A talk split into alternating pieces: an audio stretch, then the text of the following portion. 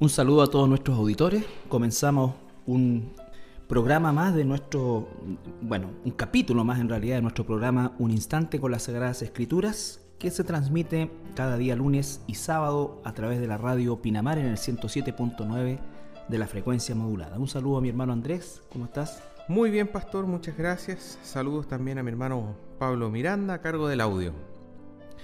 Pero muy contento, hoy día ya avanzando cada día más, hoy día ya pasamos al capítulo 16 del Evangelio de Mateo. Así es, bueno, eh, ha sido un, largo camino el, el, estudio de Mateo, ya un par de años, de manera increíble, conversábamos hace un tiempo atrás cómo es que eh, nos ha llevado, a pesar que, bueno, es un programa a la semana que lo repetimos el día sábado, pero de todas maneras hemos tratado de hacer un, estudio sistemático de, este Evangelio, que es el primero que aparece en, la, en el Nuevo Testamento, eh, esperando, ¿no es cierto?, también generar en nuestra audiencia sobre todo este incentivo de estudiar la escritura, de estudiar la escritura, por supuesto, sobre todo a quienes son nuestros hermanos.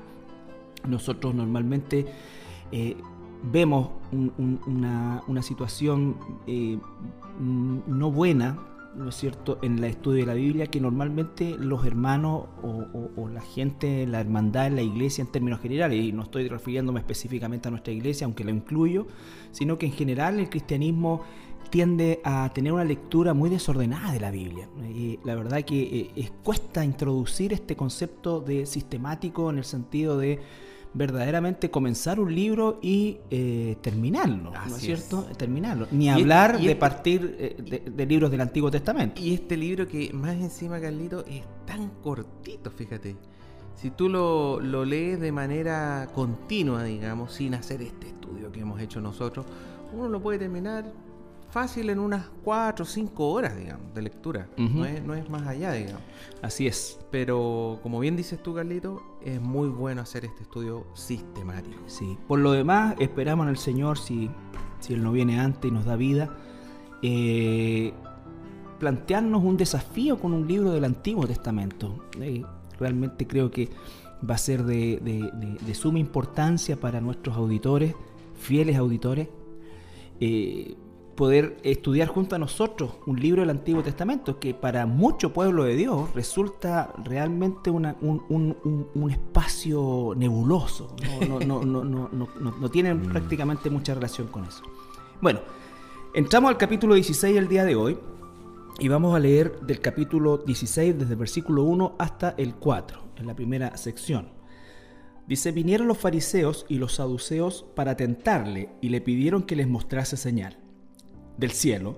Mas él respondiendo les dijo, cuando anochece decís, buen tiempo porque el cielo tiene arreboles. Y por la mañana, hoy habrá tempestad porque tiene arreboles el cielo nublado. Hipócritas, que sabéis distinguir el aspecto del cielo, más las señales de los tiempos no podéis. La generación mala y adúltera demanda señal, pero señal no le será dada sino la señal del profeta Jonás, y dejándolos se fue. Bien, bien bueno, ¿no? Muy bueno, claro. Esto se llama la demanda de una señal. Normalmente así se le llama a este, a este segmento. Y esto tiene mucho que ver con lo que es la ceguera. Pero no, no es la ceguera física, sino más bien la ceguera espiritual. Eh, y la Biblia nos enseña, a través del Antiguo Testamento que mencionabas tú, Carlito, así como también en el Nuevo Testamento, cómo el ser humano nace con una condición de ceguera espiritual. Todos nacemos en esa condición. no, hay, no hay excepción, digamos. Eh, y por lo mismo, digamos, hay dos tipos básicos de, personas en este mundo. Hay algunos que van a vivir toda su vida y van a morir en esa ceguera. En esa ceguera espiritual. Y hay otros que por la misericordia del Señor van a recibir esa visión o vista espiritual en algún momento de sus vidas. Así es. Bueno, eh, aquí nosotros nos encontramos frente a una situación eh, bastante peculiar en, el sentido de que estamos ya en el capítulo 16 y si usted recordará, hemos relatado muchísimas señales de Jesús, milagros que él hizo, ¿no es cierto?, eh, a esta altura. Entonces parece como eh, contraproducente que le pidan una señal. De hecho, muchos de estos fariseos y saduceos que están pidiendo esta señal seguramente fueron testigos oculares y estuvieron en el momento cuando Jesús realizó los milagros que están registrados en la escritura y por supuesto tenemos que pensar cuando por ejemplo dice que Jesús sanó a todos, estamos hablando de un número de milagros eh, gigantesco, gigantesco. Entonces, sin embargo, la dureza del corazón de estos religiosos eh, insiste en esta eh, situación de querer tener argumentos ¿no es cierto?, eh, mayores aún o, fuera de lo escritural incluso, para de alguna manera eh, tentar a Jesús a que cayera en su juego de darles siempre lo que ellos querían. Entonces, eh, bueno, aquí aparecen los saduceos, ¿no es cierto?, y los fariseos juntos. ese es un tema. Ese es un tema, exacto. De por sí ya es un tema, porque como, como hemos comentado en otros programas, ¿cierto? Los saduceos y los fariseos eran grupos religiosos, políticos, que eran totalmente opuestos. En, por así decir, haciendo una comparación actual, eh, podríamos decir que los fariseos eran eh, los más eh, tradicionales, por así decir, ¿ah? los más tradicionales, mientras que los saduceos era un grupo mucho más liberal, digamos, de hecho ellos declaraban de que no, no creían en, la resurrección de los muertos, ¿cierto? Había una serie de cosas que ellos ya no, creían en eso, ¿cierto? Sí. Mientras que los fariseos eran mucho más tradicionales y entre ellos estaban permanentemente discutiendo, o sea, es como si hoy en día eh, viéramos eh, grupos políticos muy extremos de la extrema izquierda con la extrema derecha que están permanentemente criticándose, discutiendo, etcétera no eran grupos eh, de centro, eran totalmente eh, extremistas, cada uno por su lado. Eran, en, en, cuanto a su concepción y a su cosmovisión, eran distintos, muy distintos. Ahora, esto es importante porque de alguna manera, me quiero colgar de esto para... nosotros como, como occidentales, y como latinoamericanos específicamente, nos cuesta mucho entender la idiosincrasia de la gente del Medio Oriente. La verdad es que la gente del Medio Oriente, a diferencia de nosotros, está definida por conceptos religiosos. Y esos conceptos religiosos, en este caso fariseos y saduceos, son situaciones de carácter irreconciliable. Lo que nosotros tenemos normalmente, tal como decías tú, son situaciones en las cuales eh, eh, los políticos de derecha se agarran con los de izquierda, pero el punto es que un político de izquierda puede perfectamente aparecer por conveniencia como de derecha después y no hay ningún problema y se pasan de partido. La concepción nuestra es, es, así, es, es, algo total, pero en esto tú no podías siquiera pensar que un saduceo se iba a convertir en fariseo. Entonces, son situaciones eh, absolutamente radicales, ¿no es cierto? Y lo increíble es que en este caso están ellos juntos con un propósito común, que es eh, provocar algún tipo de caída, ya sea en una respuesta, en un acto, en lo que sea, a Jesús. O sea, el e- enemigo común. Este e- en este, caso. lo que estamos hablando de la ceguera espiritual, ambos están completamente ciegos. Y como dijo nuestro Señor Jesucristo, un ciego guía a un ciego y ambos caen. Caen, ambos caen. Eh, yo estaba recordando en el caso del libro de los Hechos, por ejemplo, es bien interesante porque eh, estaban llevando al, apóstol Pablo un juicio, ¿cierto? Y también estaban nuevamente los fariseos y los saduceos en contra del apóstol Pablo. Y el apóstol Pablo viene y dice, eh, lo que pasa es que yo creo en la resurrección. Y hasta ahí nomás llegó la discusión, porque empezaron a discutir entre ellos, entre ellos digamos. Entonces, eso demuestra un poco eh, lo que hace Jesús. Jesús realmente es la luz, eh, no es totalmente lo opuesto a las tinieblas y todo aquel que está en tinieblas va a estar en contra de la luz, va a arrancar de la luz. Exactamente. Va a atacar a la luz. Entonces, bueno, aquí vemos estos dos grupos políticos religiosos. Ahora, otra cosa que es como bien, eh, eh, uno siempre nombra a los fariseos, los fariseos, y claro, eran el partido mayoritario, pero cuando hablamos, por ejemplo, de la condena que recayó sobre Jesucristo, el grueso del Sanedrín, que eran 70 eh, integrantes, eh, el, más del 60% eran saduceos. Entonces, increíblemente nosotros tenemos como así una imagen automática de, de quienes mataron a Jesús o quienes entregaron, mejor dicho, a Jesús y hablamos de los fariseos. Pero nos olvidamos que el Sanedrín, que era el tribunal en definitiva que decidía estos asuntos y específicamente decidió el asunto de Jesús, eran saduceos. Eran saduceos. Entonces. Ellos eh, tenían la mayoría numérica. Exactamente. Pero los fariseos tenían el poder político, por así decirlo, los puestos más clave. Exacto. Exacto. Entonces, eh, importante esto porque vemos que cuando la cosa es ir en contra de Jesús, se pueden unir perfectamente dos corrientes que en sí no se, no se llevan. Es como lo que ocurre en el Medio Oriente eh, entre los chiitas y los sunitas, que hay una división gigantesca, pero cuando se trata de Israel, ambos llegan a unirse. A unirse. todo sea contra el enemigo común. Todo sea eliminar a Israel. Fíjate que estaba viendo una serie de, versículos del Antiguo y Nuevo Testamento que hablan de esta, de esta ceguera espiritual. Por ejemplo, Romanos 1.21 dice, pues habiendo conocido a Dios, no le glorificaron como a Dios, ni le dieron gracias, sino que se envanecieron en sus razonamientos y su necio corazón fue entenebrecido. Entenebrecido, oscurecido en el fondo. Este tema de la ceguera, de la oscuridad, de las penumbras. Primera Corintios 2.14 dice, pero el hombre natural no percibe las cosas que son del Espíritu de Dios, porque para él son locura, y no las puede entender, porque se han de discernir espiritualmente.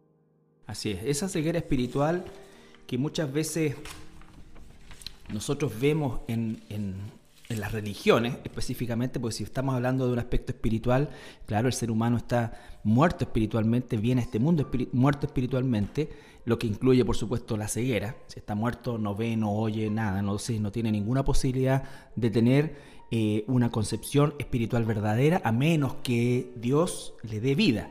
Pero quizás si nosotros pudiésemos de alguna manera homologar la situación de los fariseos, de los saduceos, tendríamos que hablar de eh, el catolicismo, de los testigos de Jehová, de los mormones, ¿no es cierto? De todo lo que es la concepción religiosa que de alguna manera, ¿no es cierto?, rechaza, o sea, existen maneras en su doctrina, en su forma de hacer y de ver las cosas y de enseñar las cosas que atentan y niegan justamente a Jesús, aun cuando se llaman cristianos. Así es. Porque esta misma gente le llamaba a Jesús rabí. Claro. Lo, que pasa, Galito, es que tanto los fariseos como los saduceos creían en la salvación por obras. Y es justamente lo que hoy en día creen todas las religiones.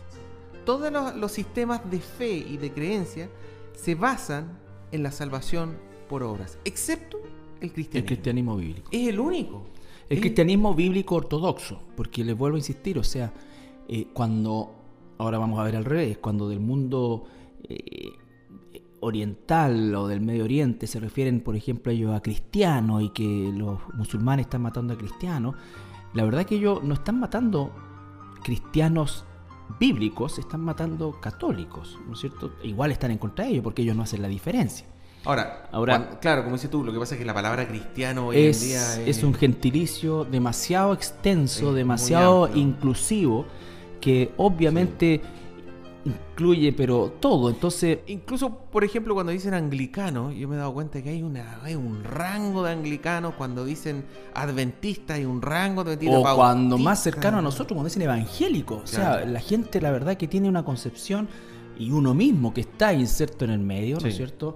Eh, le sería difícil poder hacer una clasificación porque aún dentro de las mismas ramas ¿no es cierto? Existen subramas o algunas que han renunciado a ciertas cosas, y en fin.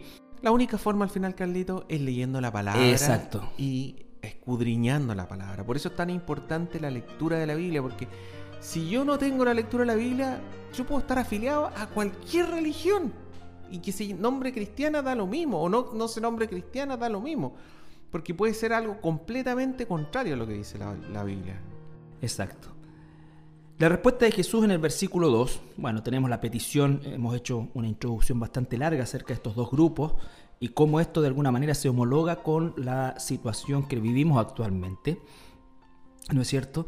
Eh, pero nos enfocamos también en la respuesta de Jesús, que les da una respuesta como suelen ser las respuestas de Jesús, como respuestas que pareciera que no tienen nada que ver con lo que está, porque empieza a hablar del clima Claro que hay una enseñanza los dentro arreboles. ¿Qué son los arreboles, Carlito? Nubarrones. Me dejaste en las mismas, Carlito. Eh, ¿Es un tipo de nube? claro, le llaman arreboles, por ejemplo, a, la- a la- a los nubarrones no altos, ni tampoco tan bajos, ¿no es cierto? Pero que son las típicas nubarrones de lluvia. O sea, las personas reconocen cuando, eh, sobre todo en los lugares que llueven, o una persona en Antofagasta, cualquier nube puede ser posibilidad de lluvia, no tiene idea. Pero la gente en el sur, por ejemplo, sabe exactamente cuándo eh, el, el tipo de nube que se está viendo y, y- y los nubarrones que están apareciendo efectivamente son señales inequívocas de que va a haber una lluvia. Y la gente lo sabe, está acostumbrada a eso.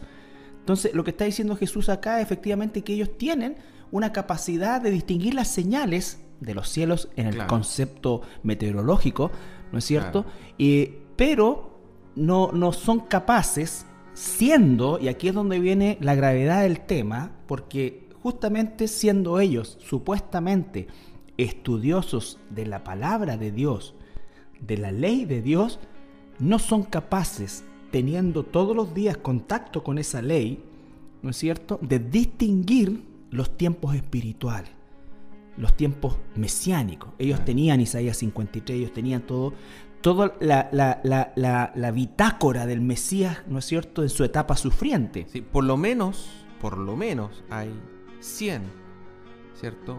Eh, profecías de Jesucristo. Exacto. De su nacimiento, de su O sea, mamá, de su nacimiento, de su del- madre, de, de- de su huida a Egipto, hasta las palabras que iba a el- decir el, en la el cruz. lugar donde iban a nacer, o sea, hay una cantidad de, de- de- de profecías sobre Jesús. Y como bien dices tú, Carlito, ellos er- tenían toda la capacidad de poder mirar a los cielos y hacer un diagnóstico de lo que estaba pasando, pero no tenían ni una capacidad de ver lo que estaba pasando espiritualmente. O sea, eh, lo que a veces uno lee cuando, cuando por ejemplo, viene Juan el Bautista y, y manda a, a dos discípulos a preguntarle si él realmente era el Mesías o esperan a otro, ¿cierto? Y Jesucristo le dice, Mm.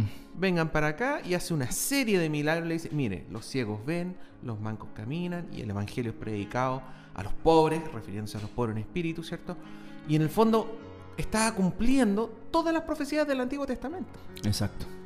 Con, con- con ese versículo solamente que aparece en, en- en- en varios evangelios, ¿cierto?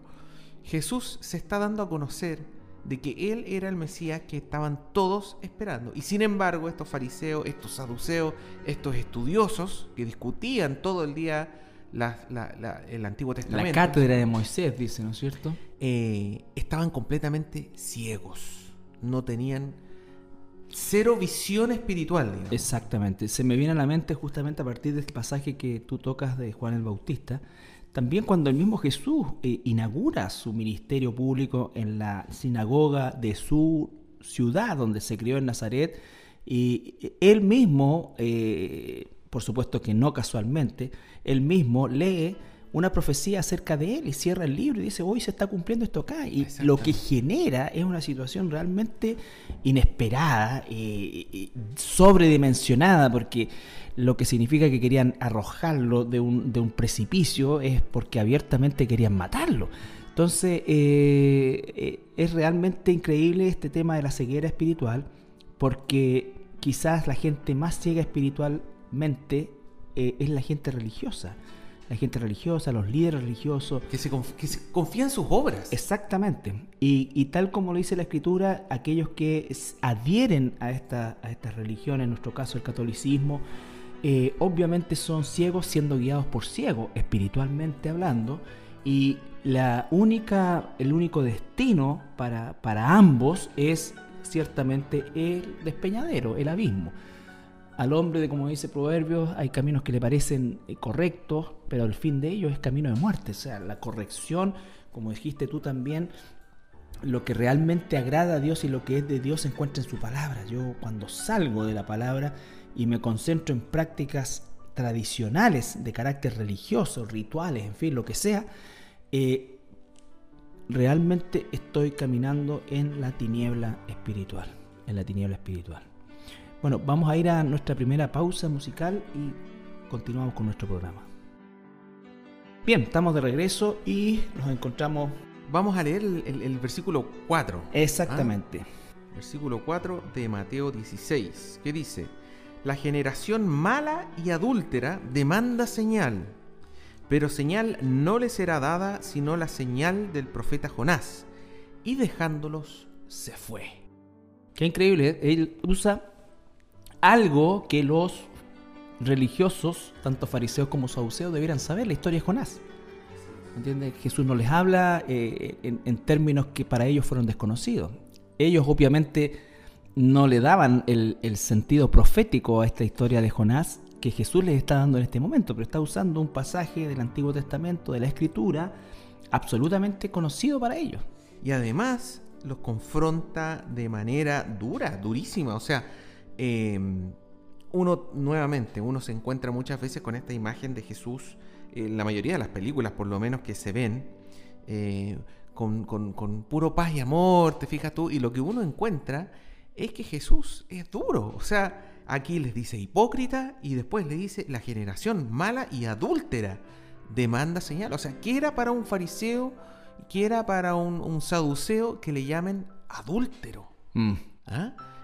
¿A qué se refiere eso? En primer lugar, la generación mala, porque ellos eran malos, actuaban de mala manera, ¿cierto? Eh, tratando de tentar a Jesucristo. Y por otro lado, adúltero, en el sentido nuevamente espiritual. claro. Porque ellos eran el pueblo de Israel. Siempre se habla de, de, de, los hijos de Dios, de la nación de Dios, como una mujer.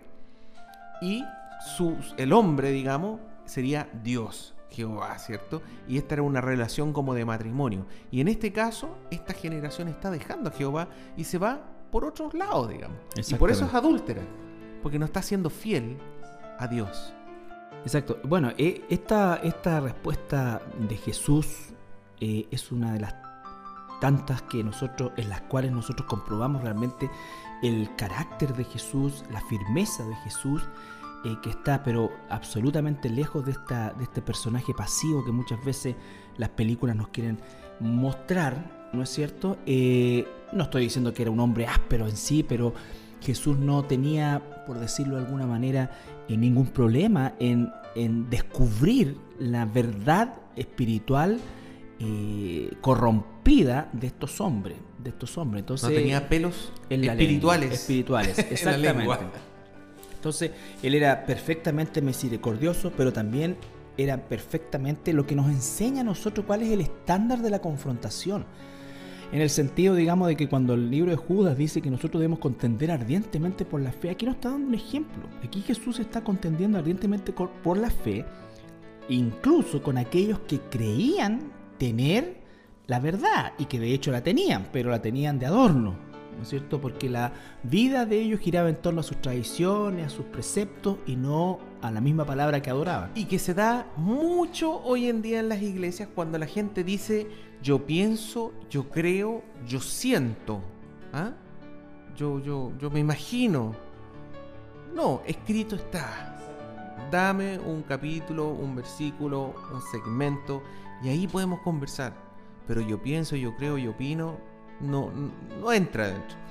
Lo otro, Carlito, es que me estaba acordando yo de Mateo 7, versículo 6, cuando Jesús dice, no deis, lo, no deis lo santo a los perros, ni echéis vuestras perlas delante de los cerdos, no sea que las pisoteen y se vuelvan y os despedacen. Aquí claramente Jesús no le está entregando a ellos el Evangelio, no le está dando esta perla de gran precio, ¿cierto? Porque ellos son cerdos ellos son perros, como dice ahí, y no sea que la pisoteen y se vuelvan y os despedacen, que era lo que querían hacer los escribas y fariseos. Entonces, es para nosotros también esta palabra en el sentido de que, claro, somos llamados a, a difundir el Evangelio a todas las naciones, a toda criatura, ¿cierto? Pero si hay una persona que claramente tiene ceguera espiritual, que conoce, que sabe y que aún así no quiere, no quiere, no quiere, es más, lo único que quiere es confrontarlo a uno, digamos, uno tiene que levantarse y lo que dice acá al final, y dejándolo se fue. Parar e irse nomás. Jesús nunca jamás habría ido eh, eh, si él hubiese realmente eh, visto en, el corazón de estos fariseos el deseo de volverse a Dios. Porque Jesús tuvo conversaciones con otros fariseos y no fue así. Tenemos el caso de Nicodemo, ¿no es cierto? Y seguramente también José de Arimatea, aunque la, Biblia no lo registra, pero eh, no era un tema de disposición de Jesús, sino que era un tema de el corazón de sus interlocutores. Jesús no, no perdía tiempo en aquellos que abiertamente rechazaban, él los dejaba. Les deja una tarea, por así decir, en cuanto a, que ellos conocen el libro de Jonás, pero ¿cuál será la señal de esa? ¿Qué, relación tiene lo que nos está diciendo con el libro de Jonás? Lo único que se de Jonás es que Jonás no quiso hacer lo que Dios estaba mandando, que trató de arrancar, ¿no es cierto? Que se lo tragó un, gran pez y que después de tres días los vomitó. Esa es otra cosa, un gran un Gran pez no necesariamente...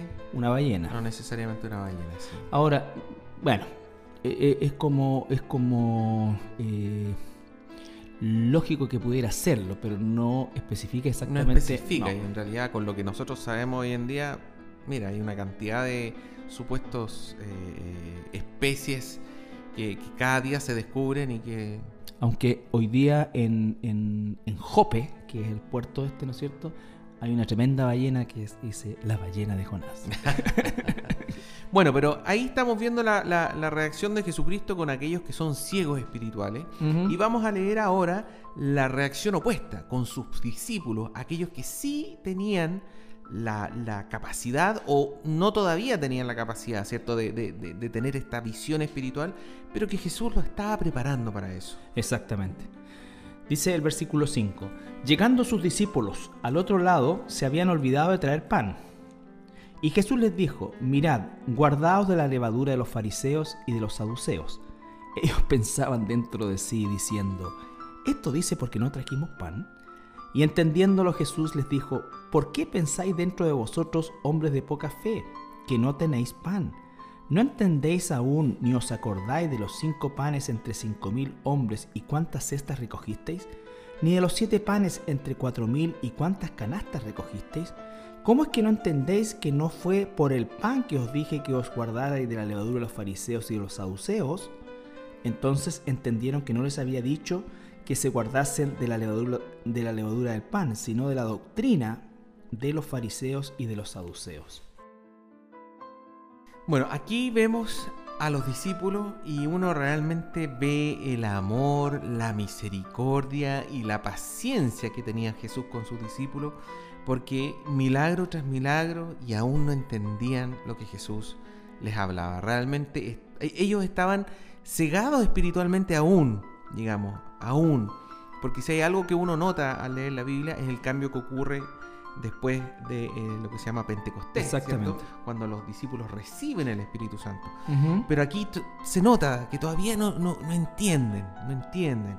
Esto de que Jesús les diga, guardaos de la levadura de los fariseos y de los saduceos. Entonces ellos decían, chuta, no trajimos pan, quizás vamos a tener que comprarle pan a algún saduceo o algún fariseo. O sea, siempre pensando carnalmente, que es algo que nos ocurre a todos, absolutamente a todo el mundo, pero lo que nos dice el Señor Jesucristo y lo que nos dicen los apóstoles en el Nuevo Testamento también, en una y otra vez en las cartas, es que debemos cambiar nuestra manera de pensar. Exactamente. ¿Cierto? Estamos permanentemente lo que nos preocupa es el pan, el comer, lo, lo, lo, que podemos tocar. Lo físico. Lo físico, ¿cierto? Y el Señor le dice, oye, pero ¿hasta cuándo? Pues si ya Mira, acabamos de hacer un milagro. Y, aquí recalca los dos grandes milagros en términos de, alimentos, ¿cierto? Dice los 5.000 panes que hicimos en las áreas con, con judíos, con, una población principalmente judío, y que sobraron, ¿cuántas canastas? Dice. ¿Ah? Y después dice, y después con los 4.000, con los gentiles, ¿cuántos cuánto recogiste además, digamos? Entonces, el pan no es un problema, o sea, ¿cómo voy a estar yo hablándoles de panes literalmente. Y claro, si fui capaz de alimentar a 10.000 personas a partir de, de, 4 o 5 panes, claro. O eh, hombres. Pero aquí estamos hablando de cuánto, unas 40.000, 50.000 personas entre mujeres y niños. Eso, es, eso es lo que se estima en total, el, tamaño del milagro que hizo Jesús. Entonces, y aquí nuevamente ellos están pensando carnalmente. O sea, a pesar de los milagros, a pesar de las conversaciones, a pesar de las enseñanzas, a pesar de... Porque ellos, tal como dijiste tú, eh, los discípulos iban en vías de ver la luz o de, o de recibir la luz. Que el mismo Señor Jesucristo le dice en el Evangelio de Juan que cuando viniese a ellos el Espíritu Santo, ahí ellos recordarían y entenderían todo lo que Jesús les enseñó. Entonces, eh, la diferencia obviamente es que los hipócritas eh, que estaban al otro lado creían, ¿no es cierto?, saber la verdad y que Jesús estaba en lo falso. Los discípulos ignoraban las cosas por una condición netamente eh, de incultura, hasta, hasta podríamos decir, pero con un corazón que Jesús sabía que era un corazón que se iba a rendir a Él. Se iba a rendir a Él. Que esa, esa es la diferencia, Carlito. O sea, hay gente que, que, están cegados y hay otros que están cegados, pero que tienen y van a ver la luz en algún momento, ¿cierto? Que van a ser, que son hijos de Dios. Y, y estas personas se caracterizan porque buscan la luz, desechan la oscuridad. A, a, medida que va pasando el tiempo van recibiendo más, más iluminación. Son enseñables, son, son, son, como dice la palabra manso, son manso en el sentido de la palabra moldeable, es decir que Claro que se ignoran dejan la, moldear, moldear, claro. Se dejan y dicen, ya, Señor. No tienen una, una estructura sí, rígida que impide que Jesús pueda hacer, el Espíritu Santo pueda hacer la obra. Claro. Ahora, eh, también se recuerdan ustedes bien eh, cuando Jesús hace estos milagros y, y, y, y, los confrontan nuevamente más los escribas y fariseos, y Jesús dice, el médico sana a los enfermos. Dice, yo he venido aquí a sanar a los enfermos, ¿cierto? Y en este caso son los ciegos espirituales. A eso ha venido Jesús, digamos aquellos que se reconocen ser ciegos espirituales, los que son pobres en espíritu. En espíritu, como dice el, el, el, Sermón del Monte en el capítulo 5 que revisamos largamente también. Entonces, eso es importante porque justamente es imposible alcanzar salvación si no hay humildad, si, si realmente el, el, espíritu humano no es eh, subyugado a la grandeza de Jesús. La humildad es algo que normalmente, de hecho, una cosa que, que, me llama la atención a mí, que los romanos y los griegos no tenían una palabra que definiese este término humildad. Este es un término que se acuña a partir, porque era algo absolutamente nefasto. Va, iba en contra de su filosofía. De su filosofía. es un término que se acuña en la época de la, de la iglesia primitiva y por supuesto que era usado eh, como peyorativamente por parte de los romanos, pero es algo que pertenece al carácter cristiano. Al carácter claro. cristiano. Jesús dijo, aprendan de mí, que soy manso y humilde, ¿no es claro. cierto? Y eso también demuestra, Carlito, eh, esto del, del discipulado. ¿ah? Que, que, que, no basta con que yo me lea un manual, los 10 pasos para ser cristiano. No, uno debe ser discípulo de Jesús, en el sentido que, que es un andar. Los, los, los discípulos de Jesús caminaban con Jesús se iban enfrentando día a día a diferentes situaciones e iban aprendiendo día a día. Si la enseñanza de Jesús es realmente, eh, podríamos decir nosotros, revolucionaria en el sentido de que eh, Jesús no, él no escribió nada, probablemente lo único que escribió fue lo que cuando la mujer adúltera iba a ser apedreada estaba escribiendo en la tierra, o sea, claro. por lo menos que quedara un registro, no estamos diciendo sí. que no sabía leer ni escribir. Lo que estábamos diciendo es que efectivamente la, la, la obra de Jesús fue netamente una, una concepción práctica en la vida diaria, en las cosas domésticas, en las situaciones más complicadas, ¿no es cierto? En, en situaciones eh, en las cuales se le presentaban realmente enfermedades eh, imposibles en lo humano y también en cosas cotidianas. Exacto, y también, Carlito, eso se aplica hoy en día a la iglesia. Claro que sí. Porque un cristiano no puede ser cristiano en su casa solamente. Necesariamente tiene que congregarse. O sea, en la escritura aparece eh, eh, que no dejando de congregarse como algunos tienen por costumbre, ¿sí, uh -huh. ¿cierto? ¿Por qué? Porque es, es, un proceso de aprendizaje y yo voy aprendiendo, a mí me van enseñando, yo voy trabajando en la paciencia y también yo empiezo a aportar a otros y empiezo a demostrar el amor que debemos tener los unos por los otros. No, no existen cristianos aislados, por así no, decirlo. El, el, cristianismo bíblico eh, es, es absolutamente corporativo. Es, es todo lo que el Señor trabaja con nosotros de manera personal e individual tiene y se plasma únicamente en el aspecto corporativo. Entonces, ¿por qué? Porque nosotros no estamos perfeccionándonos o siendo perfeccionados por el Espíritu Santo con una finalidad única o, egoísta, sino que es justamente para darnos a los demás. Ese es un proceso eh, realmente eh, gigantesco y, es la obra del Espíritu Santo en nosotros. Tal como dice Filipenses, que haya en nosotros el mismo sentir que hubo en Cristo Jesús, que se despojó de todo, siendo Dios, ¿no es cierto? Y Él se dio por nosotros. Entonces ese sentir es el mismo que debe tener un cristiano el día de hoy en la iglesia, de darse a otros. La doctrina de los fariseos, lo que está diciendo acá, la levadura de los fariseos y de los saduceos, era una enseñanza religiosa absolutamente separatista, una enseñanza religiosa desde el punto de vista de, que, impedía que la gente se acercara a Dios o, pudiese, entre comillas, ¿no es cierto?, para su cosmovisión calificar como. Entonces... Claro, fíjate que en, en Lucas capítulo 12, versículo 1, sale explícito a qué se refiere Jesús con la levadura de los fariseos. Dice, en esto juntándose por millares la multitud, tanto que unos a otros se atropellaban, comenzó a decir a sus discípulos primeramente, guardaos de la levadura de los fariseos, que es la hipocresía. La hipocresía, el actuar. El actuar, el tener una máscara ¿cierto? Delante y ser otra persona por dentro. El limpiar la vasija por fuera y estar podrido Podría por dentro. Por dentro, ¿cierto? Tener el sepulcro blanquito y adentro lleno de huesos. Exactamente. Este ritualismo, religiosidad, creer en que solamente haciendo cosas yo voy a producir un cambio espiritual al interior de mí, ¿cierto? Sí. Y eso es lo que a veces un poco lo que habíamos leído un tiempo antes, ¿cierto? Habíamos hablado sobre una parábola de la levadura, eh, a veces nos, se esconde. ¿ah? Como la levadura, que por ejemplo yo tenía dos masas, una con levadura, una sin levadura, y yo no me daba cuenta cuál tenía y cuál no tenía, sino que al tiempo después.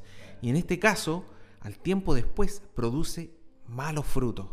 La hipocresía, esa religiosidad, eso que, que a veces pasa como algo tan normal, algo que ni se nota, digamos, al tiempo después va a producir unos malos frutos, digamos. Sí, es el efecto justamente que no es eh, visible eh, inmediatamente, sino que en el tiempo eh, se va justamente notando las dos cosas, la verdadera masa y la masa infectada. Entonces, ¿por qué? Porque en definitiva los frutos van a ser totalmente distintos. Entonces, los fariseos a la larga y a la corta también, ¿no es cierto? Ellos parecían espirituales, pero eran quizás la gente más carnal y la gente más alejada de Dios si pudiésemos definir el concepto de cerca y lejos, que sabemos que de alguna manera no es así, o está o no está con Dios, pero eh, eh, eh, era totalmente lo contrario, lo contrario. De hecho, el desprecio que ellos hacían normalmente de las personas que no eran como los suyos o que no respetaban lo que ellos consideraban que era espiritualmente correcto, eh, hacía esta división aún más grande, aún más grande. Entonces, eh, es lo que les dijo Jesús, ustedes cierran las puertas de los cielos de manera que ustedes no entran y tampoco permiten que otros entren. Tampoco dejan que Eso a mí me llama mucho la atención, Carlito, porque de repente eso es lo que me dice a mí, digamos, al leer eso, y lo que queda claro es que las personas de este mundo por muy buena intención que tengan al seguir una religión, si es falsa, no van a entrar al reino de los cielos. No. Eso es lo que está diciendo. Entonces, por eso si yo voy a, si yo quiero buscar una espiritualidad, estoy buscando una fe, debo informarme muy bien. Porque el camino es que aquí justamente, el camino Aquí justamente chocamos con lo, con lo que estábamos hablando recién, lo contrario de, lo que estábamos hablando recién, que era el tema de la humildad.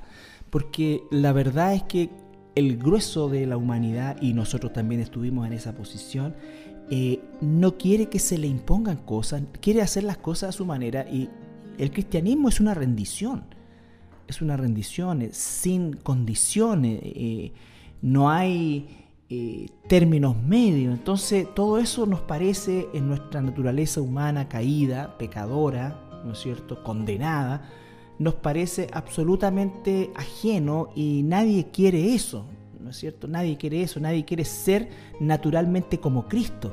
Cuando uno dice y canta Señor, quiero ser como tú, ¿lo ha pensado realmente? Entonces, en nuestra naturaleza humana, nadie quiere ser como Cristo. Es más, muchos mm. cristianos ni siquiera quieren ser como Cristo. ¿Me entiendes? Porque eso significa realmente darse por completo y como dijo Filipenses, como dice el apóstol Pablo en Filipenses, ¿no es cierto? Eh, se hizo siervo, se hizo obediente y el límite o el punto final de esa obediencia fue la cruz. Él fue a la cruz en primer lugar por obediencia al Padre.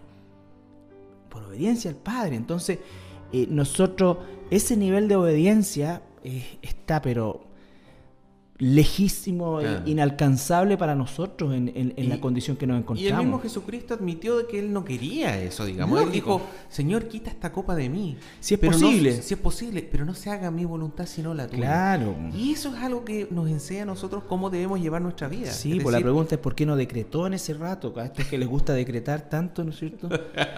Eh, Me das cuenta, o sea, es totalmente, es totalmente distinto. Entonces, Pero el Padre quería que él muriera en la cruz. exacto, el plan Ese de fue- Dios se desarrolló. esa es su según- voluntad. Exactamente. Y vemos la obediencia. Entonces, eh, es tan lejano a, a nosotros como seres humanos naturales, de verdad, nadie quiere ser como Cristo, ¿no es cierto? Que se nos presenta como un cordero inmolado. Eh, eh, todo esto, sea, eh, realmente nadie, ¿no es cierto?, le pondría a un equipo de rugby lo- los corderitos, por ejemplo, no sé, los pumas, los, crucificados. leones, los, claro. los- Entonces, Mira, Mateo 10:38, Carlito. Y el que no toma su cruz y sigue en pos de mí, no es digno de mí.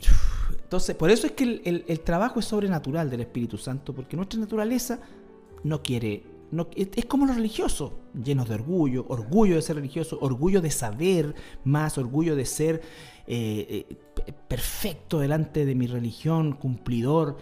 Entonces eso en vez de provocar humildad en la mente y en el corazón caído, por eso es que para mucha gente, Andresito, es tan eh, terrible eh, reconocer eh,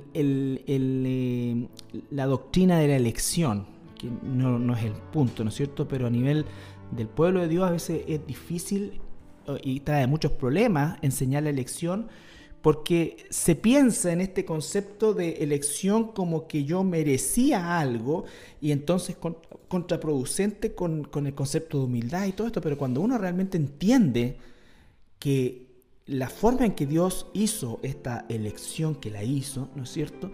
Escapa completamente a un parámetro por el cual yo como ser humano elegiría algo Claro. Y merezco algo. y merezco algo. O sea, Claro. yo jamás, jamás elegiría bajo los parámetros que Jesús o que Dios eligió. Eh, eh, Jesús eligió en función de, de- de- de- no de merecimiento, no de ningún tipo de, de- eso, de merecimientos o, o- de cualidades que nosotros pudiéramos pensar. No, no. Entonces, eh, es, por eso es que la verdadera doctrina de la elección produce en un verdadero cristiano también humildad. Pareciera una contra- y agradecimiento. humildad y gratitud. Apareciera Sí. contradictorio, pero esa es la obra del Espíritu Santo. Sí, es que uno se da cuenta que no, nece- no Claro. merecía nada. Exacto. Pero ahí tú tienes a los fariseos y religiosos actualmente también que ensalzan su condición, ¿no es cierto? Eh, ensalzan su condición y realmente los fariseos creían que ellos tenían mérito. Y de hecho luchaban por tener méritos. Mateo 16, 24, básicamente lo mismo. Entonces Jesús dijo a sus discípulos, si alguno quiere venir en pos de mí, niéguese a sí mismo y tome su cruz y sígame. Fíjate que eso es tan importante porque hoy día la humildad dentro de la iglesia contemporánea, y estoy hablando ahora de la iglesia cristiana específicamente, no es, eh, eh, no es algo que se promueva eh, con la intensidad que debería ser. Yo creo que estamos viviendo una época también en que los, atributos de Dios y los, los, los frutos espirituales no, no, no están presentes prioritariamente en, en el mundo cristiano. ¿Quiénes son los, entre comillas, los grandes representantes del cristianismo? Tenemos nosotros a, a- a los músicos cristianos, o sea que están lejos de generar eh, humildad, de tomar una cruz, de, de- De negarse a sí mismo. a sí mismo. No, no se ve eso, ¿me entiendes? No, o sea, se eh, todo lo todo lo contrario, pero son en definitiva los Mm. referentes que muchas veces la gente tiene. Y el evangelismo en sí también, Carlito, tampoco va por esta línea. O sea, uno no ve que en el evangelismo le dice a la gente, oye, ¿quieres seguir a Jesús? Niégate a ti mismo. Claro. Imagínate lo- la verdadera invitación. El- el- es elimina, elimínate tu ser. Ya deja, ya no vives tú Multiplícate en por tu cero. carne. tú, todo tú, tú hazte voluntariamente un dulos, un esclavo, ¿no es cierto? Y hazlo por amor. Toma el yugo de Cristo y póntelo sobre tu cuello. Eh, eso, eh, eso es, eh, hoy día no se ve eso. Hoy día no se ve eso. Los grandes representantes, entre comillas, del mundo cristiano son gente más bien eh, que está preocupada del traje que viene de Italia, del Rolex, de la esto. Justamente lo que estamos viendo acá. El tema de lo carnal versus Exactamente. lo espiritual. Entonces la gente se deja impresionar mm. por eso. Y obviamente tenemos esos son los fariseos modernos de hoy. que Incluso hay varios cristianos y uno mismo, Carlito, de repente se, afana, de repente se, se, nubla. Así como estos, los discípulos de Jesús, digamos, se le, se le va la, los lentes espirituales, por así decir, y empieza a mirar solamente en forma horizontal.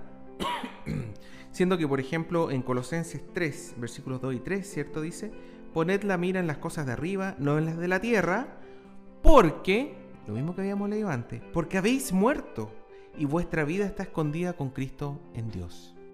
Eso es sobrenatural, hermano Andrés. Realmente eso es sobrenatural.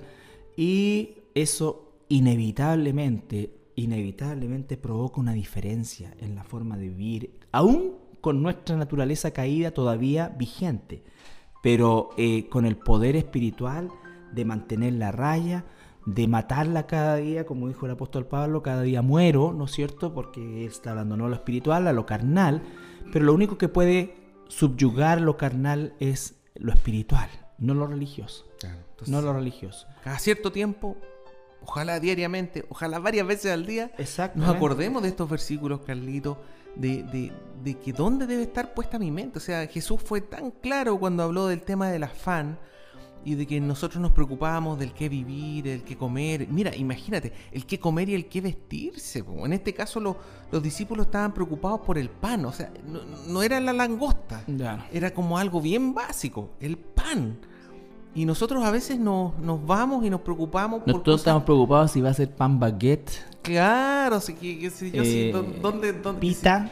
Que si, conseguimos el lomo, el costillar o esta otra cosa o esta otra. Aquí, aquí estamos hablando. tocaste un tema de la fiebre del 18. Puta, la gente pidiendo préstamo.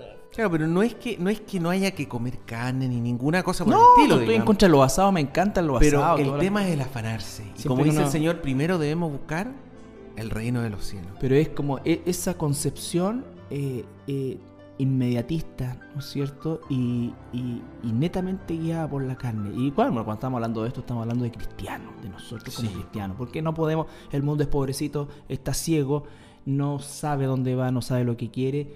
Y la única esperanza que tiene es pasarla bien, ¿no es cierto? Y, y nada más. Pero cuando nosotros como cristianos en definitiva estamos viviendo de esa manera, somos una deshonra para nuestro Dios. Absolutamente. Bien, vamos a la última pausa y ya regresamos para despedir el programa de hoy. Bien, estamos de regreso solo para despedirnos y agradecerle su, sintonía a, a, nuestro programa y esperamos, como siempre, de todo corazón poder ser de utilidad y de alguna manera poder transmitir nuestra pasión por las escrituras para que usted conozca la verdad, conozca la verdad. Es nuestro único deseo y rogando también al Padre Celestial, a aquellos que, no, no han escuchado su voz aún, el Señor les conceda arrepentimiento, salvación, vida eterna y por supuesto la maravillosa presencia del Espíritu Santo que es quien en definitiva eh, hace este estudio a través de nosotros. Así es. Así que muchas gracias. También recordarles a todos los que nos escuchan que pueden encontrar los programas en la página web de nuestra iglesia en www.iglesiacristianalaserena.cl. Hay un icono abajo, grande, un botón grande que dice radio. Y luego va a haber todos los programas que, se han hecho, las series, digamos, de estudio. Y la primera que aparece arriba es Evangelio de Mateo. Así es. ¿Mm? Bien, Muchas gracias por su sintonía, que el Señor le bendiga. Bendiciones.